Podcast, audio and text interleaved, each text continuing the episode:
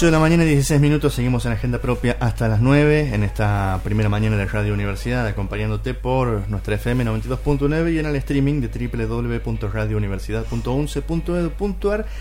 Y como empezamos a hacerlo la semana que viene, la semana pasada, este, nos vamos a dedicar unos cuantos lunes durante este primer cuatrimestre a charlar sobre este proyecto COVID federal que empezaron a trabajar investigadores e investigadoras de todo el país y que eh, en el INDES ha dado lugar a estas cartillas que se llaman efectos sociales de la pandemia y que abordan distintos temas, distintas entradas para ver qué ha pasado en nuestra provincia durante este, este tiempo de ASPO, de DISPO y de, y de todas las situaciones a las que nos hemos enfrentado y que nos seguimos enfrentando en este, en este periodo. Bueno, Hoy nos vamos a meter con uno de los distintos temas que em, se ha trabajado desde el INDES, que es el eje de violencia contra las niñas, mujeres y personas de la diversidad y derechos sexuales reproductivos y no reproductivos. Por ello nos visitan hoy en nuestro estudio y estamos muy contentos de recibir a eh, Rosa Isaac y Cecilia Canevari, ambas investigadoras de el INDES, por mencionar una de sus múltiples facetas, ¿no? De ambas. ¿Cómo están? Bienvenidos. Hola,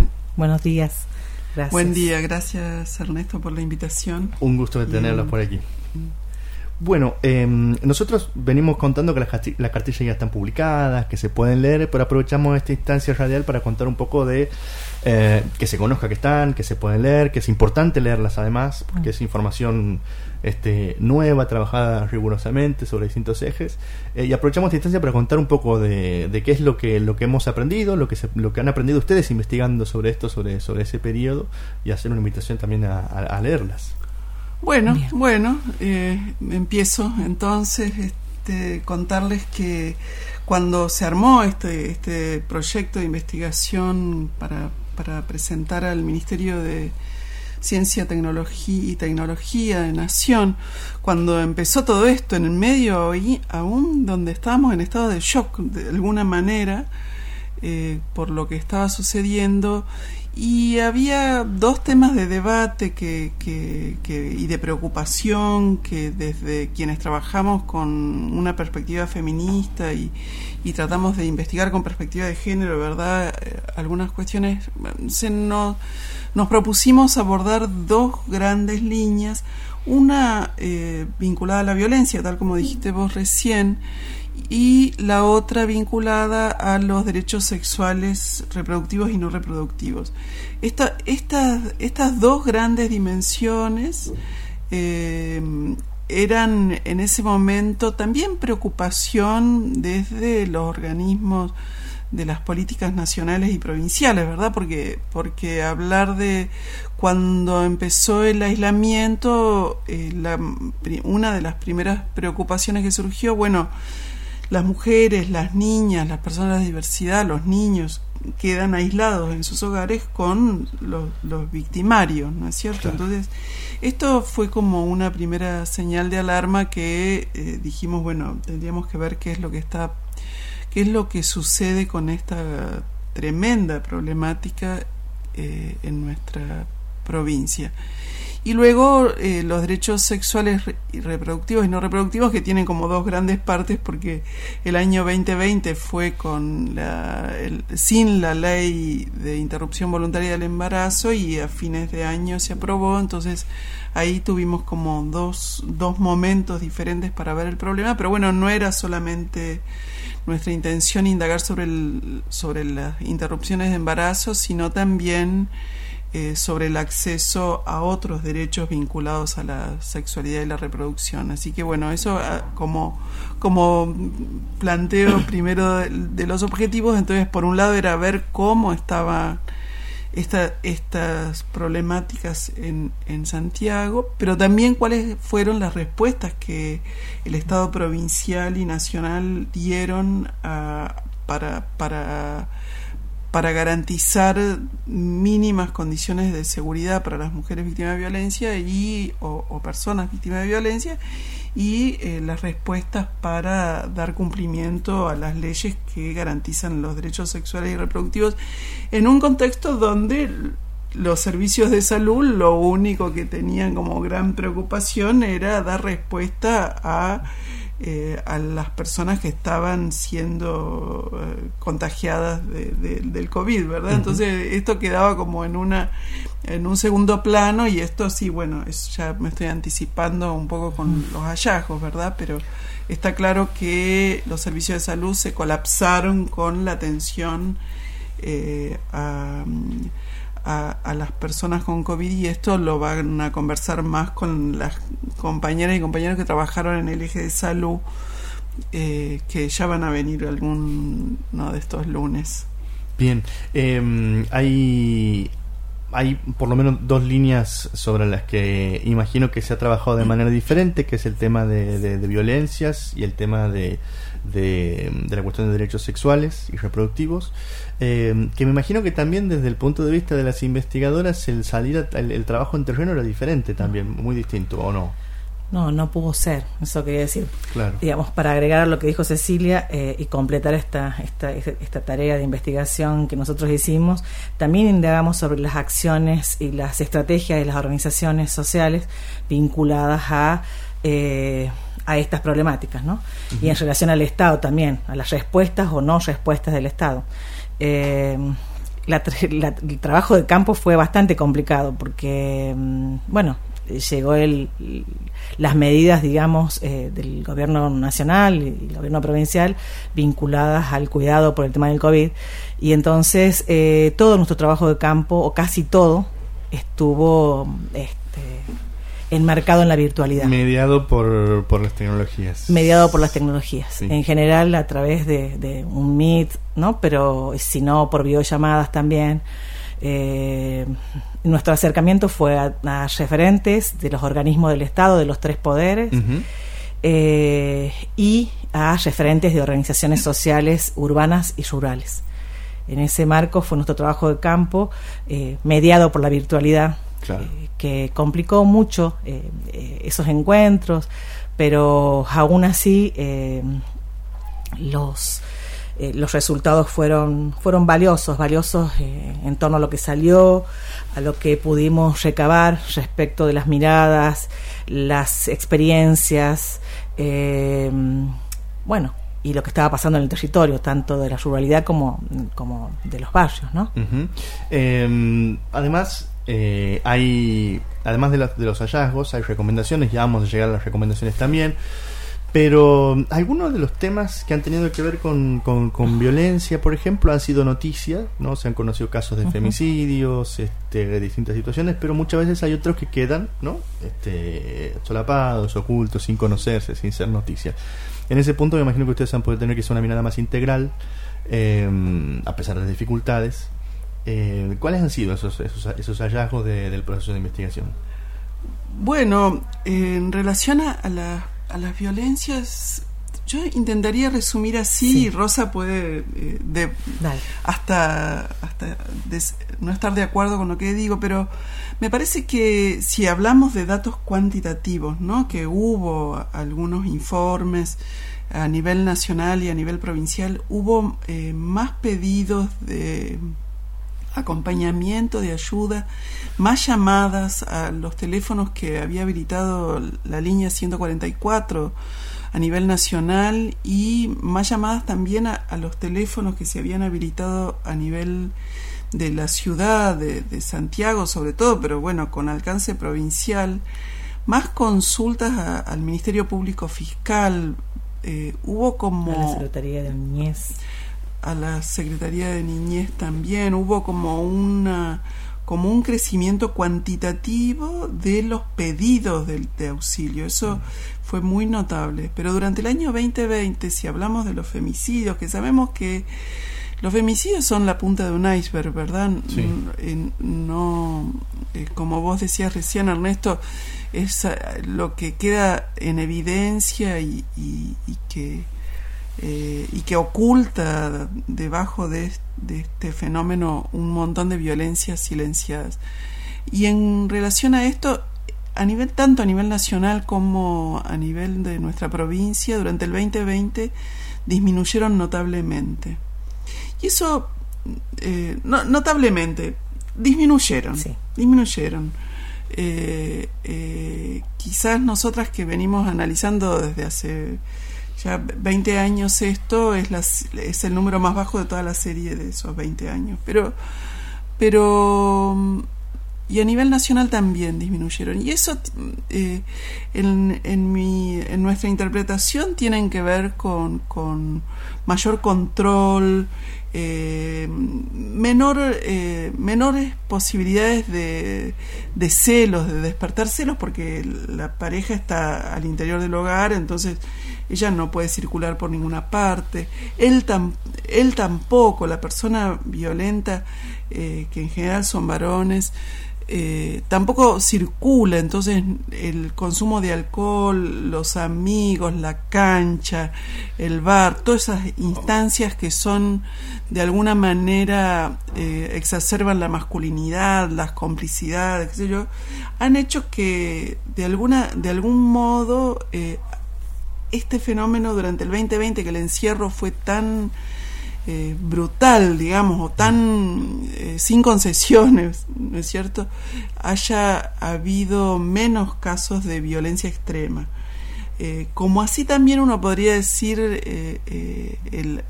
la, la, judicialización de una cosa es llamar y pedir ayuda, ¿verdad? Y otra cosa es llegar a instancias de judicializar las denuncias de violencia. Y eso en un una primera mirada nuestra, eh, en el 2020 hubo más pedidos de ayuda, menos femicidios, pero el 2021 fue tremendo, mm. tremendo, porque luego de esos, de ese año de encierro y se empezó a abrir un poco eh, la circulación, eh, inmediatamente empezamos el año 2021 eh, con, con, femicidios múltiples, porque un mismo, eh, un mismo varón asesinaba a dos mujeres en dos casos. Bueno, fue una cosa muy tremenda que terminamos el año 2021 con 18 femicidios. Eso quizás es como un efecto a partir de la apertura, ¿has visto? De muchas cosas que habían quedado contenidas eh, eh, en estos en estos aislamientos, en este excesivo control policial, ¿verdad? También, porque la policía cuidaba en las calles, pero parecía que estábamos todas las personas estábamos bajo el ojo vigilante ¿no? De, de, la fuerza de seguridad. Entonces, esto operó de alguna manera eh, eh, reprimiendo a, las personas violentas. Eh, esta es como una interpretación posible. Pero el 2021 eh, realmente fue una eclosión y, ha sido tremendo en nuestra provincia que siempre estamos ahí en el, en el número de tener el, la tasa más alta del país. Hemos pasado de vuelta a la cabeza, lamentablemente, ¿verdad? Santiago con Salta disputa muchas veces quién cuál de las dos provincias tiene la, tasa más alta y Santiago históricamente tiene la tasa más alta de femicidios del país y el año pasado, bueno, fue... Desde que se sostienen de manera este, sistemática los registros, claro. aunque no todavía o, o, de hace muy poco asumidos desde el Estado Nacional, ¿no? Claro. Eh, yo pensaba que también que, la preocupación nuestra y, y, de muchos este, a nivel país respecto de las de las violencias es porque eh, hay algunos datos, por ejemplo, en Santiago, digamos, que, que, dan cuenta de, la necesidad de la preocupación, ¿no? Es decir, eh, políticas, eh, o sea, pocas políticas destinadas a la prevención a lo largo de toda la provincia, la educación sexual integral en las escuelas que, este, digamos, no no es algo que esté dado fehacientemente en nuestra provincia y con la, con la pandemia y con el aislamiento, bueno, mucho menos. Eh, el tema de, la, de la no difusión respecto de información de los derechos sexuales y reproductivos en términos de, de, campañas desde el Ministerio de Salud de la provincia, nos avisoraba, digamos, un contexto eh, bien complejo, ¿no? Eh, Así que bueno, por eso creo que son, son datos que a nosotros nos, eh, nos obligaron a, sostener eh, esta investigación en términos de qué pasaba con las violencias, eh, niñas, mujeres y personas de diversidad. También teniendo en cuenta las características de nuestra provincia, ¿no? con un 31% de población este, rural, eh, con comunidades dispersas, población dispersa. Eh, y un dato que no es menor y que nosotros venimos trabajando profundamente con, con Ceci en, estos últimos años es la vinculación entre las políticas extractivistas y el mm. incremento de las violencias este, contra las mujeres eh, y las comunidades y las familias en los territorios. ¿no? entonces, decir, el avance de la fronteras agrícola-ganadera, de la deforestación, eh, el sostenimiento de, las fumigaciones, el problema del agua, no, no paró durante, durante la pandemia. Y, y si bien las violencias domésticas eran las más evidentes, las más contrastables, digamos, eh, había otras violencias que se sostienen antes de la pandemia y que estuvieron presentes también en este contexto, ¿no? que tiene que ver con las violencias en los territorios.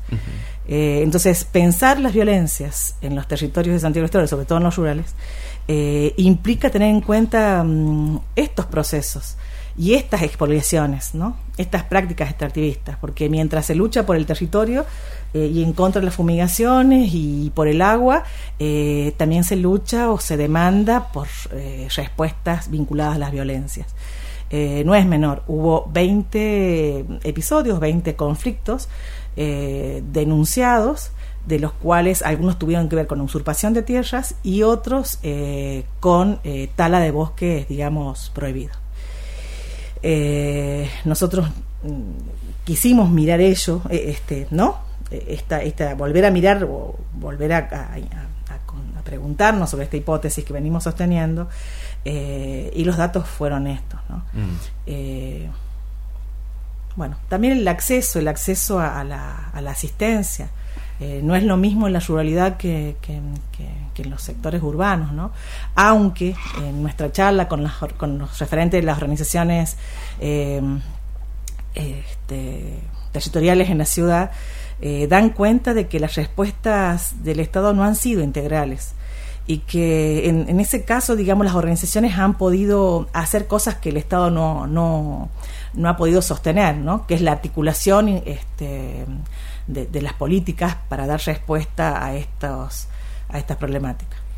Una de las cosas que apareció como muy fuerte es la capacidad de las organizaciones sociales, tanto urbanas como rurales, para articular luchas, para articular demandas y para también eh, construir politicidad popular, digamos, de, en, términos de desarrollar estrategias concretas en sus territorios, en sus espacios, eh, para resolver lo que el Estado no podía resolver, no estaba pudiendo resolver. ¿Cómo, como qué, como qué caso, por ejemplo? ¿Algún ejemplo donde podamos ver eso? Bueno, el, primer femicidio que en realidad, digamos, eh, este, sucede antes de la pandemia, pero Priscila. Priscila. El caso Priscila, me quería, quería buscar el nombre.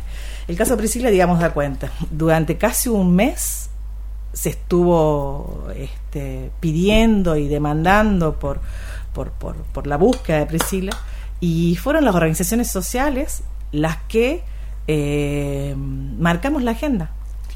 Las que marcamos la agenda y en muy pocos días eh, se logró lo que no se había logrado en, en más de un mes. ¿no? este, digamos, siendo eh, el, primer sospechoso el que termina eh, denunciado, ¿no? con, una, con un intento de femicidio posterior al hecho de Priscila. Eh, bueno, por eso decíamos que muchos, si estos temas vinculados a las mujeres y a las violencias contra las mujeres, niñas y personas de diversidad ha sido, en términos de política, eh, este, subsidiaria, digamos, en estos contextos donde el tema de la seguridad y el tema de la salud eh, han sido centrales, eh, bueno, se han minorizado mucho más aún en términos de, de, temas que, que nos importan. Eh, es difícil, bueno, la investigación en algún momento hace un corte temporal, ¿no? Esto estamos hablando de años 2020 y 2021, como ustedes decían al, principio. este trabajo termina en agosto del 2021, sí. O sea que estamos hablando de un contexto que quizás no representa lo que está pasando ahora en este momento, sino lo que había ocurrido en ah, esos, en esos, eso es importante decirlo, ¿no? Lo que había ocurrido en esos meses de, de, de encierro fuerte, con todas estas características también este, de, represión este, legal y en una situación extraordinaria. Eh, y en lo que respecta, marcaban al principio, también un momento histórico que se vive en medio de la pandemia, que es este, la ley de interrupción voluntaria del embarazo, ¿no? que hay también un antes y un después, ahí que de alguna manera se expresa también en este, en este momento. Sí, eh, eh hay un cambio importante. Entonces, damos un poco vuelta a la, la página y, hablamos ahora un poco de, derechos sexuales, reproductivos y no reproductivos. Eh, el debate el debate por la por la ley 27.610 la ley de interrupción voluntaria del embarazo eh, la eh, interrupción legal y voluntaria del embarazo bueno ese debate, un debate histórico, no, no, hace falta contar un poco el contexto en el cual surge, pero eh, la campaña por el aborto legal, seguro y gratuito venía desde hacía ya como 13 años eh, trabajando en, en, la propuesta y impulsando la propuesta y en el, en el encierro se transformaron las estrategias pero con un presidente que en la campaña había dicho que iba a apoyar la ley. Entonces, bueno, la ley se aprobó en diciembre, fines de diciembre. Entonces, eh, eso cambió. Antes de, en el año 2020,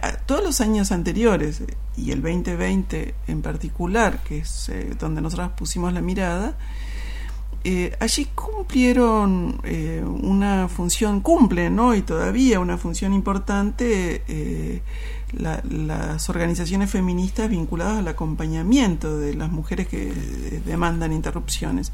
Entonces allí Socorro Rosa, que OP, que trabajan las compañeras en nuestra provincia, han transformado los acompañamientos en acompañamientos virtuales pero han seguido acompañando, ¿verdad? Eso, todo lo que tiene que ver con el acceso a la, a la justicia para las mujeres víctimas de violencia y el acceso a los derechos eh, sexuales, reproductivos y no reproductivos, hay que mirar todo el tiempo esto que acaba de decir Rosa y que es importantísimo, y es qué pasa con las comunidades campesinas aisladas, ¿verdad? Que en este, en este tiempo quedaron aún más aisladas porque eh, no había líneas de colectivo, no, si venían en, en, un remis no los dejaban venir más que una sola persona, o sea, el chofer y una sola persona, un costo altísimo. Entonces las socorristas, las, las que estaban haciendo acompañamientos, sí, claro, acompañan, pero eh, en algún momento tienes que poder acceder a la medicación. Y eso, eso, bueno, eran todos unos operativos bastante complicados.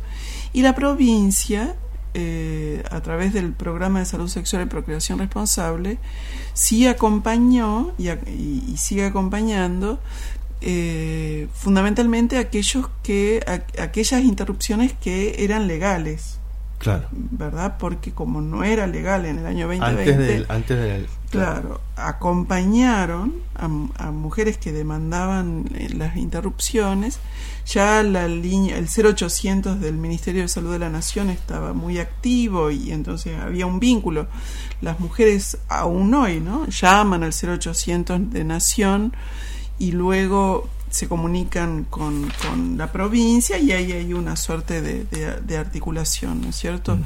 Entonces la provincia sí eh, daba turnos protegidos y sí hizo eh, muchos acompañamientos a, mujeres que y, a niñas, adolescentes y niñas, también ahí interviene el programa Elenia, ¿verdad? Que que mm, se restringió mucho su actividad durante ese periodo, pero eh, había contactos de los chicos de las escuelas y las chicas de las escuelas para demandar eh, algunos eh, apoyos, entonces ahí se hacían algunas triangulaciones. entonces la provincia también hizo acompañamiento, sobre todo en, en el hospital de la banda, porque hay que decirlo que acá en el hospital regional siempre ha habido mucha resistencia por parte del hospital de hacer este, entonces derivan prácticamente o derivaban eh, prácticamente toda la banda, ¿no? Entonces, se sabía que ahí había otro tipo de, recepción. Bueno, la derivaban, ¿viste? Porque eh, llega, la, llega por 0800, llaman al programa, comunican al programa que hay una mujer que está demandando o una niña que está demandando, porque hubo. Va, nosotras en nuestro informe analizamos casos, ¿has visto? Y ha habido eh, algún caso de niñas con eh, eh, manipulaciones por parte de profesionales para que continúen eh, su embarazo. Mm. Esto, bueno, siempre la, la problemática de las niñas es extremadamente delicada y compleja, ¿verdad? Que esto no era algo que tuviera que ver con la pandemia, sino que algo que ya igual se hacía. claro, lo que pasa es que la... Con la objeción. Pero, pero ¿sabe? creo que el caso que nosotras analizamos eh, la falta de, posibilidades de circulación, porque hasta ah. que fueron a verla la niña, ¿visto? Demoraron muchísimo en ponerse de acuerdo, porque eso es algo que también hay que decir. los organismos de niñez y los organismos de salud y los organismos de educación que estarían involucrados en un caso como estos, no, no, no logran establecer los acuerdos, tener protocolos claros para ver cómo, cómo eh, cuáles son los pasos a seguir cuando les llega eh, una, situación así. Y entonces, eh, el contexto de pandemia lo que hizo fue demorar muchísimo las respuestas que pudieron darle, en este caso, a esta niña. Después hay otro caso de una niña abusada que, que, está en, en, el norte de la provincia. Y claro, eh, eh, la jueza ordena acompañamiento psicológico. Parece un chiste, ¿has visto? Porque... ¿Cómo, cómo, lleva a ser profesional? ¿Cómo lo Vives a 300 kilómetros de la ciudad de Santiago del Estero y, y, y se, se, la niña había sido abusada por su abuelo, una situación tremenda en medio del campo y, y las organizaciones de la comunidad acompañan, la organización acompaña, bueno, llega y luego, eh, por supuesto, claro, necesita acompañamiento psicológico. Mm. ¿Y dónde hay psicólogos? Sí, psicólogos. Bueno, eso siempre tenemos que volver a mirar la problemática de la ruralidad porque porque eh, es, eh, es el gran desafío para las políticas en esta provincia, ¿no? En el caso, digamos, siguiendo en el caso de la ruralidad, una de las cosas que sucedieron es que también el tema del aislamiento digamos, impidió que las personas pudiesen llegar a los centros de salud. Y entonces en estos acompañamientos que se hacen en las familias, eh, el tema de las violencias y el tema de, los, del acceso a los derechos sexuales y reproductivos también quedó como invisibilizado porque se puso énfasis en la atención del COVID. Eh, y entonces eh, algunas referentes de salud del interior nos contaban que eh, se encontraron con niñas embarazadas, digamos, de 6, 7 meses, porque bueno, las consejerías no se pudieron sostener. y entonces, por ello, algunas nos decían como que, que todo quedó como, como en suspenso, ¿no? Porque se priorizó las urgencias de la pandemia. Claro, y entonces llegan, llegan niñas con embarazos avanzados eh, que complican mucho la, las, posibles respuestas, ¿verdad?, para, para los servicios de salud por la complejidad que, que implica la intervención eh, eh, frente a un embarazo más avanzado. Esto, bueno, Claro, no todo se puede hacer a través de la conectividad. Hay cosas que no se pueden contar a través de la conectividad, ¿no? Porque te cambia la instancia del, de la conversación, vos no sabes quién está a la vuelta, es, un montón de complicaciones. Es difícil, hay, temas que son difíciles de contar también, entonces...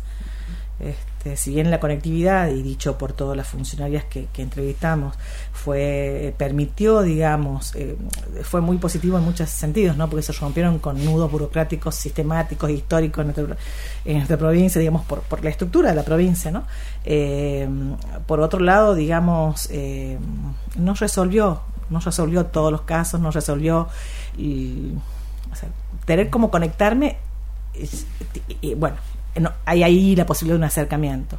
Pero por otro lado, digamos, hay que tener aprendizajes del uso de la tecnología, eh, el lenguaje tecnológico, el lenguaje, ¿no? El poder expresar, contar. Eh, eh, contar lo que me está pasando, ya sea a través de un, de un escrito eh, vía internet, como eran con el Ministerio Público Fiscal, ¿no? o, a través de la palabra, digamos. Entonces eh, había que sortear un montón de otros de otros obstáculos este, que generan este tipo de conversación que no es la que tiene que teníamos o veníamos teniendo en, términos de la presencialidad. En la instancia de presencialidad. Sí. Quizás quiero decir algo más en relación a la niñez, porque me parece, o a las niñas, porque me parece que eh, ahí creo que también son las grandes víctimas de este periodo, ¿no es cierto? O la, una de las principales víctimas, ¿por, ¿por qué? Porque el abuso sexual infantil no descansó, ¿verdad? Mm. Eh, eh, y al mismo tiempo eh, las niñas perdieron la referencia que tenían en las escuelas con la, maestra. Muchas veces ahí era donde se denunciaba, donde, donde mm, había algún signo que, llamaba la atención. Entonces, al, al, al no existir la circulación, al no, al no recurrir o a sus amigas, ¿viste? Porque podía ser su, su maestra, pero también podía ser una tía, eh, una amiga, bueno, podía haber otras instancias de diálogo.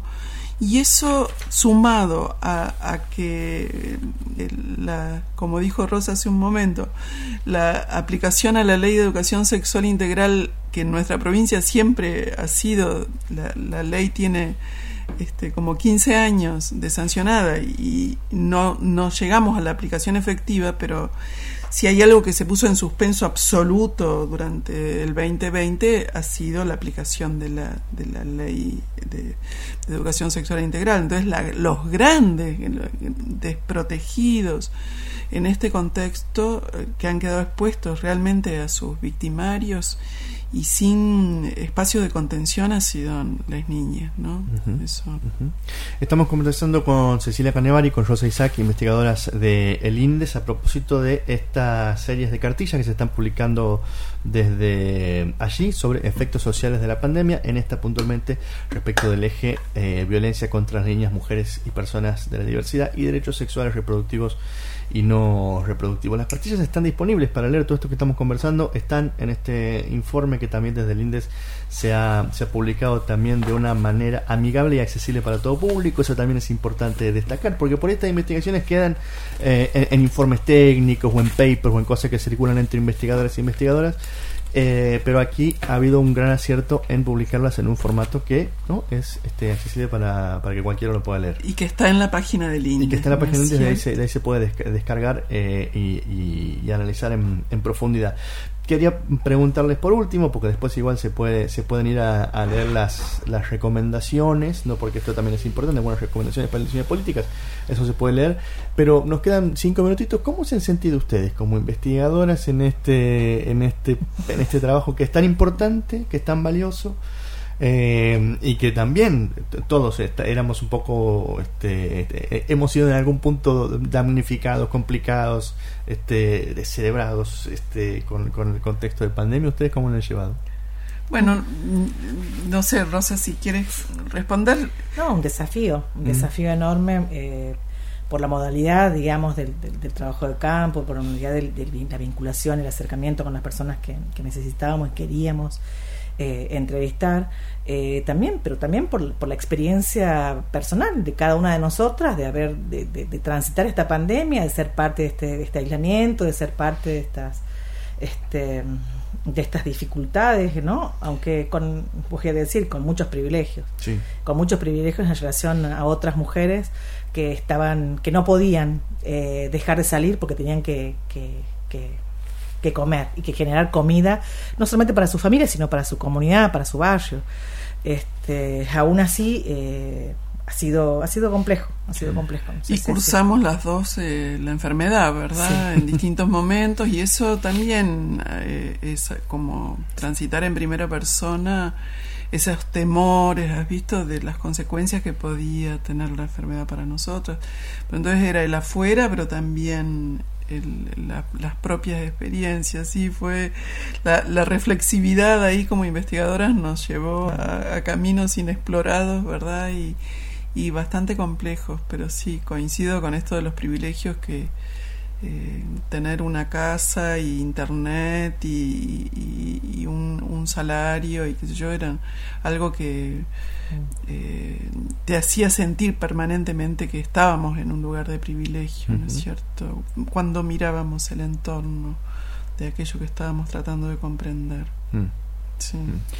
Bueno, doblemente valioso el, el, aporte entonces y, por supuesto nosotros como, como venimos diciendo desde la semana pasada que hemos empezado a tener estos espacios para conversar con investigadores e investigadoras hay otra cuestión también que no lo hemos dicho que tiene que ver también con los tiempos de la investigación, ¿no? Mm. Porque por ahí también acostumbrados a investigadora, investigaciones de, más largo aliento, de sin presión, y aquí con una cuestión de la cierta necesidad de inmediatez, de saber qué nos está pasando ahora ya porque nunca hemos estado en esta, ¿no? Sí, sí, sí. Eh, el director de este proyecto fue Alberto Tasso, y Alberto no concedía ni cinco minutos más de prórroga, y nosotras decíamos, el equipo en general decíamos, bueno, Alberto, pedimos una prórroga para presentar el informe final de 15 días. Y él nos negaba rotundamente y decía, no, nos dijimos tal plazo y tal plazo. Así que hemos corrido. No son las mejores condiciones de, producción porque uno, eh, eh, bueno, yo personalmente soy bastante lenta para madurar, para pensar, para leer, porque tenemos eh, no sé, no me acuerdo ahora, pero son como 400 páginas de entrevistas desgrabadas, visto? Bueno, y entonces eh, teníamos mucho para leer y para pensar y ver qué es lo que allí... Eh, entonces, bueno, pero tuvimos una corrida. Eso es un, pero fue, un desafío. Pero fue un desafío interesante, ¿por qué? Porque entendíamos que estos resultados iban a servir para pensar en, en políticas eh, bueno, cómo repensar las políticas que se estaban sosteniendo en este momento, ¿no? Y para pensar también el post-pandemia u otras instancias nuevas de pandemia. Eh, me gustaría decir algo que, salió, que, este, es un mensaje de las organizaciones para, el, el, Estado, provincial, nacional, ¿no? De que claramente lo que se ha aprendido, lo que las organizaciones nos han dicho todo el tiempo es que las mujeres no se salvan solas y que sin las redes eh, ha sido muy difícil poder acceder a un derecho. No, no es lo mismo ir a, una comisaría acompañado por una organización o por un mismo referente de un organismo público eh, que ir solas. Entonces, eh, otro de los mensajes es que hay que poder construir políticas integrales. Mm. Creo que post pandemia eso, el esfuerzo se está haciendo, está sucediendo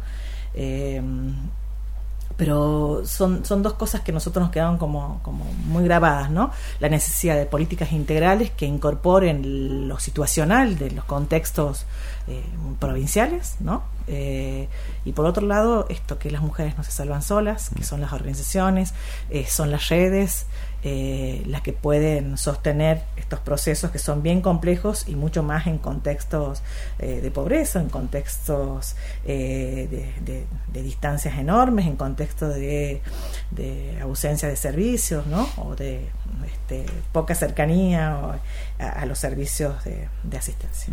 Y un, un puntito y un asterisco también que por ahí quizás desde los que vivimos en el microclima de la universidad lo conocemos, lo sabemos, lo comprendemos, mm. pero me parece que hay una importancia del valor de, la universidad pública también en poder eh, intervenir ¿no? en, en estas situaciones y de, y de reencontrarnos con el valor de la investigación y la incidencia de la investigación en eh, en la sociedad, especialmente en momentos de emergencia y en la capacidad de nuestros científicos y científicas de, responder a, eso, ¿no? Y que para afuera también se note y, se vea. Sí, y en ese sentido la, la perspectiva feminista, como desde lo, epistemológico y, la ética de la investigación, siempre busca la, intervención, ¿verdad? Y la dar respuesta política. Eso eh, y bueno, ese es un poco nuestra, nuestro enfoque para el trabajo, ¿no es cierto? No, no la producción de conocimientos neutros y, y objetivos, entre comillas, ¿verdad? Y todo esto, sino la, la producción de conocimientos útiles y, y transformadores.